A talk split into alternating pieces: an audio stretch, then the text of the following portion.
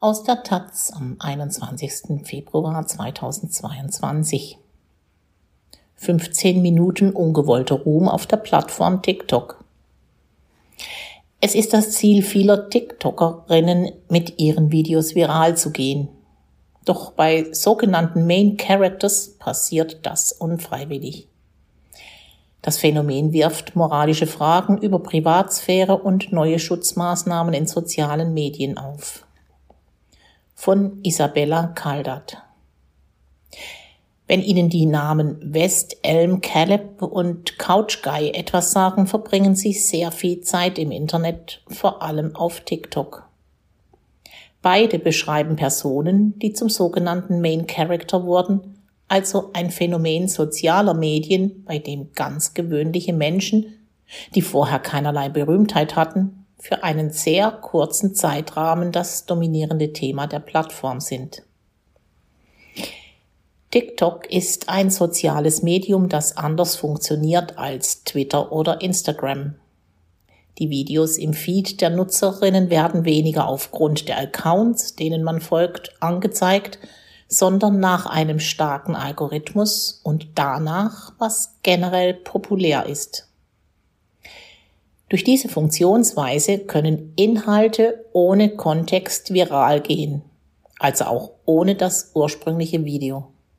Sprich, die Wahrscheinlichkeit, dass ein Video tausend- oder millionenfach angeklickt wird, ist sehr hoch.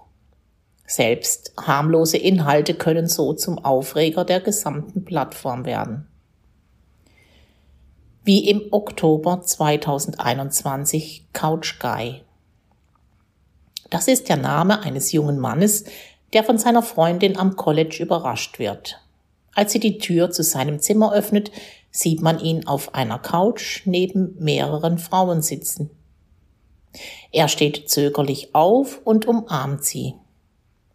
Hochgeladen von der Freundin, die zu dem Zeitpunkt nur rund 200 Followerinnen hatte, wurde der Clip innerhalb weniger Tage 60 Millionen Mal aufgerufen, jede einzelne seiner Bewegungen analysiert und parodiert.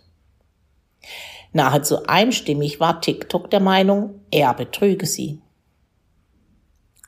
West Elm Caleb wiederum bezeichnet einen 25-jährigen New Yorker namens Caleb, der für das Möbelgeschäft West Elm arbeitet. Im Januar dieses Jahres fanden mehrere Frauen, dass er sie gleichzeitig datete. Ihre Warnungen, nicht auf den Mann hereinzufallen, gingen schnell viral. Zeitungen, Magazine und Klatschportale schrieben Artikel über ihn.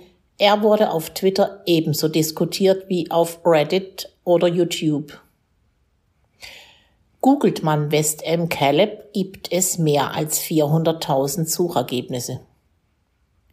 Kurzzeitigen Negativruhm hatte in den vergangenen Monaten auch die Transfrau Sabrina Prater, die ein Video von sich im Keller tanzend veröffentlichte und der andere TikTokerinnen schlechte Vibes attestierten oder ihr sogar unterstellten, eine Serienmörderin zu sein.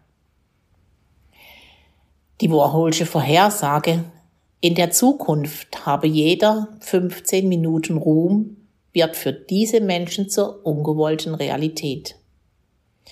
Das Problem beim Phänomen des Main Characters ist, dass es bei diesen viralen Trends oft nicht bei der Kritik oder der Parodie bleibt. Es wird ein Dominoeffekt in Gang gesetzt.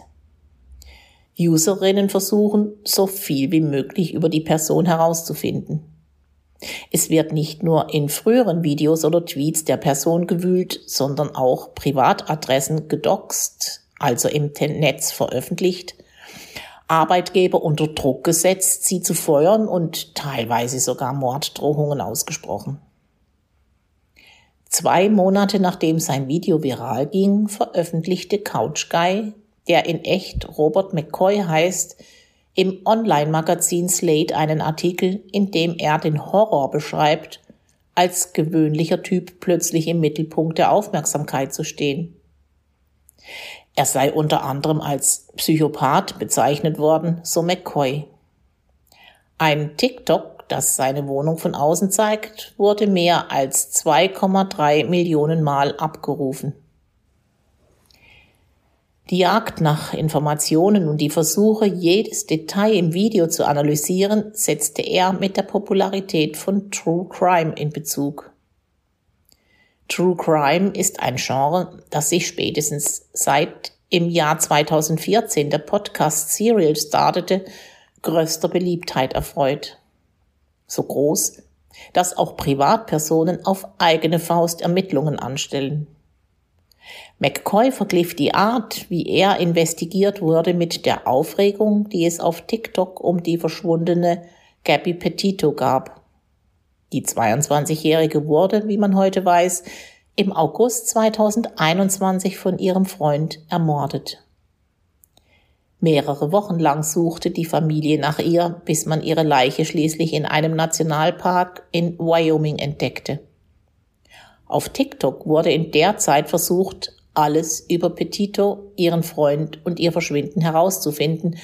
Userinnen durchstöberten ihre alten Social-Media-Posts, demonstrierten vor seinem Haus. Bereits im Fall Gabby Petito wurden die Hobbydetektivinnen auf TikTok für diesen Hype kritisiert. Einige Hinweise und Beobachtungen halfen bei der Investigation, viele Posts waren aber nicht nur unsensibel, weil sie eindeutig auf Klicks aus waren, sondern verbreiteten auch Falschinformationen. Es stellt sich die Frage, ist es moralisch vertretbar, unbekannte Personen gegen ihren Willen aus der Anonymität zu reisen und im Internet bloßzustellen? Wo es bei Gabby Petito gewiss viel ehrliche Anteilnahme und Hilfsbereitschaft gab, ist dies bei Couch Guy, West Elm Caleb und Sabrina Prater weniger der Fall. Für Main Character können diese 15 Minuten TikTok-Ruhm langfristige Konsequenzen haben, wenn Privatadressen und andere persönliche Informationen veröffentlicht werden, Arbeitgeber dem Druck, der auf sie ausgeübt wird, nachgeben und sie feuern oder wenn Personen gar Morddrohungen erhalten. Gewiss. Gerade West Elm Caleb kann einiges vorgeworfen werden. Sein Datingverhalten war unmoralisch bis potenziell gesetzwidrig.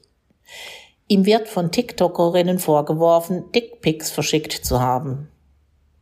Bislang ist das in New York noch nicht strafbar. Ein entsprechender Gesetzentwurf liegt vor. Doch rechtfertigt das, wenn TikTokerinnen seine Privatsphäre mit der Hoffnung auf virale Videos ausschlachten? Die Causa West Elm Caleb hat innerhalb kürzester Zeit so große Wellen geschlagen, dass die New Yorkerinnen, die als erstes über ihr Date mit ihm berichtete, ein weiteres Video postete, um klarzustellen, dass sie nicht vorhatte, ihn so bloßzustellen.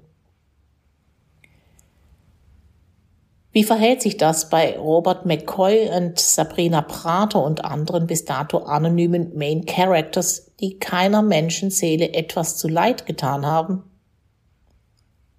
In der Hoffnung auf Aufmerksamkeit scheinen Userinnen zu vergessen, dass diejenigen, die ins Kreuzfeuer gelangen, echte Menschen sind und nicht Protagonistinnen eines DIY True Crime Falls.